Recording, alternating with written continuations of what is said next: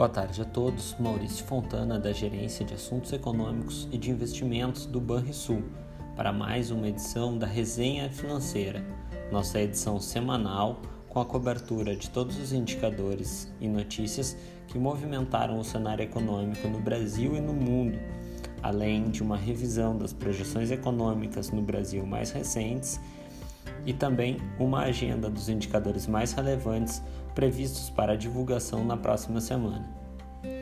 No ambiente internacional, mesmo após o retorno do PIB ao patamar pré-pandemia, o mercado de trabalho americano permanece deprimido. Dessa forma, as decisões sobre política monetária deram o tom da semana, com impacto sobre as projeções econômicas. Nos Estados Unidos, o Comitê Federal de Mercado Aberto, o FOMC, na sigla em inglês, correspondente ao nosso Copom, manteve, por unanimidade, a taxa básica de juros entre 0 e 0,25. Entretanto, sinalizou que os aumentos das taxas poderão ocorrer mais cedo, ao mesmo tempo em que reduziu suas perspectivas econômicas. Diante disso, a maioria do colegiado vê o primeiro aumento nas taxas de juros acontecendo já no próximo ano. Além disso, as autoridades indicaram que darão início à retirada de parte dos estímulos, ainda sem uma data específica. Essa mensagem não era amplamente aguardada pelo mercado, o que trouxe maior entendimento para os investidores.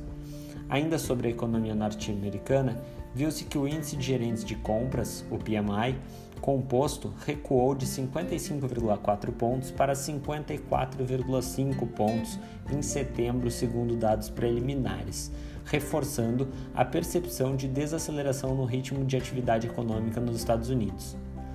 Na zona do euro, o índice que mede a confiança do consumidor avançou de menos 5,3 pontos em agosto a menos 4 pontos na leitura preliminar de setembro.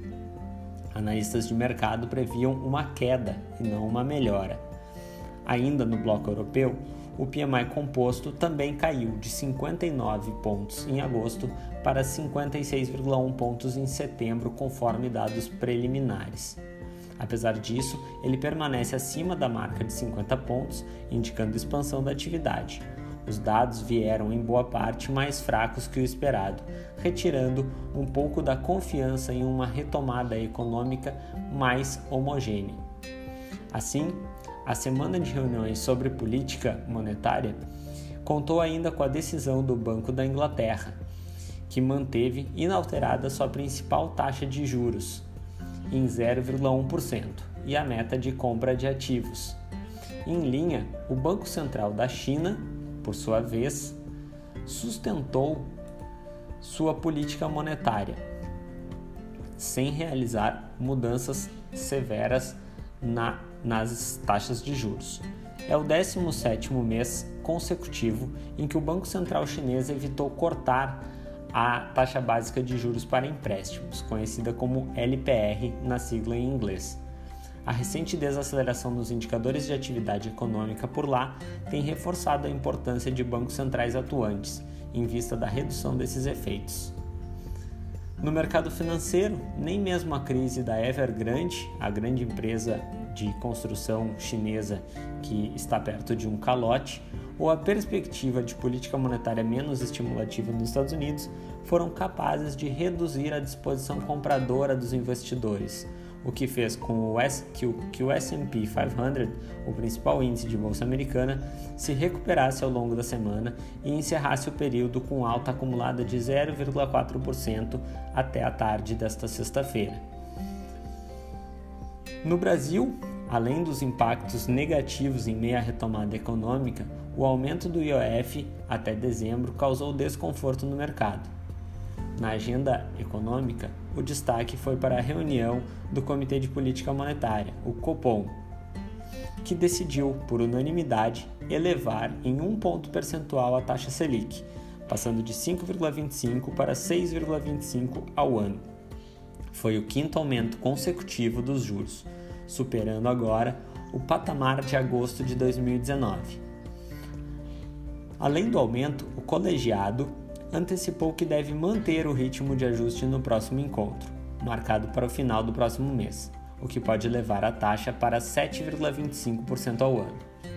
a manutenção do plano de voo poderá mudar, já que os passos futuros dependerão da evolução da atividade econômica, dos riscos e das projeções de inflação no horizonte relevante para a política monetária. No que diz respeito ao nível de preços no Brasil, vimos que o IPCA 15 subiu 1,14% em setembro na comparação com agosto. O dado foi maior, o maior valor para o mês para um mês de setembro desde o início do Plano Real, em 1994. No ano, o índice acumulou alta de 7,02% e nos últimos 12 meses avança agora 10,05%. A leitura veio acima do consenso de mercado e acima, inclusive, do limite superior das projeções de mercado. Os maiores responsáveis pelo aumento deste mês foram a gasolina e a energia elétrica, com impacto individual de 0,17 ponto percentual cada um. A escalada de preços da energia elétrica tem efeito em praticamente toda a composição dos custos de atividade, especialmente na indústria, no comércio e serviços. Com isso, choques inflacionários permanecem presentes por mais tempo. Sobre indicadores antecedentes, a confiança do consumidor caiu diante de pressões inflacionárias, crise energética e tensões no campo político, segundo dados da Fundação Getúlio Vargas. O índice de confiança do consumidor, da FGV, teve queda de 6,5 pontos em setembro, chegando a 75,3 pontos. A deterioração da confiança do consumidor tem prevalecido nas últimas leituras, com efeito na confiança empresarial e industrial. Em resumo, o mercado interno foi envolto pelo cenário estrangeiro, e mesmo em meio à instabilidade política e dúvidas acerca da retomada econômica, o Ibovespa subiu 1,7% no acumulado da semana, após várias semanas de queda. Já o dólar avançou cerca de 1,1% ao longo da semana e as taxas de juros mais longas também recuaram levemente no período. Sobre as projeções de mercado mais recentes, com base no Boletim Focus divulgado na última segunda-feira, vimos que as projeções de mercado, segundo a mediana para o PIB, mantiveram-se em alta em crescimento de 5,04% para 2021 e recuaram para 1,63% em 2022 para o IPCA, a expectativa mediana de mercado subiu para 8,35% em 2021 e 4,10% em 2022. Já para a taxa Selic, o mercado espera agora 8,25% no final deste ano e 8,50% no final do ano que vem. Na agenda de indicadores da próxima semana, Começamos pela segunda-feira com o Boletim Fox, nova edição, já pela manhã. Logo a seguir teremos o INCC-M, da Fundação Getúlio Vargas, com os custos da construção civil referentes a setembro.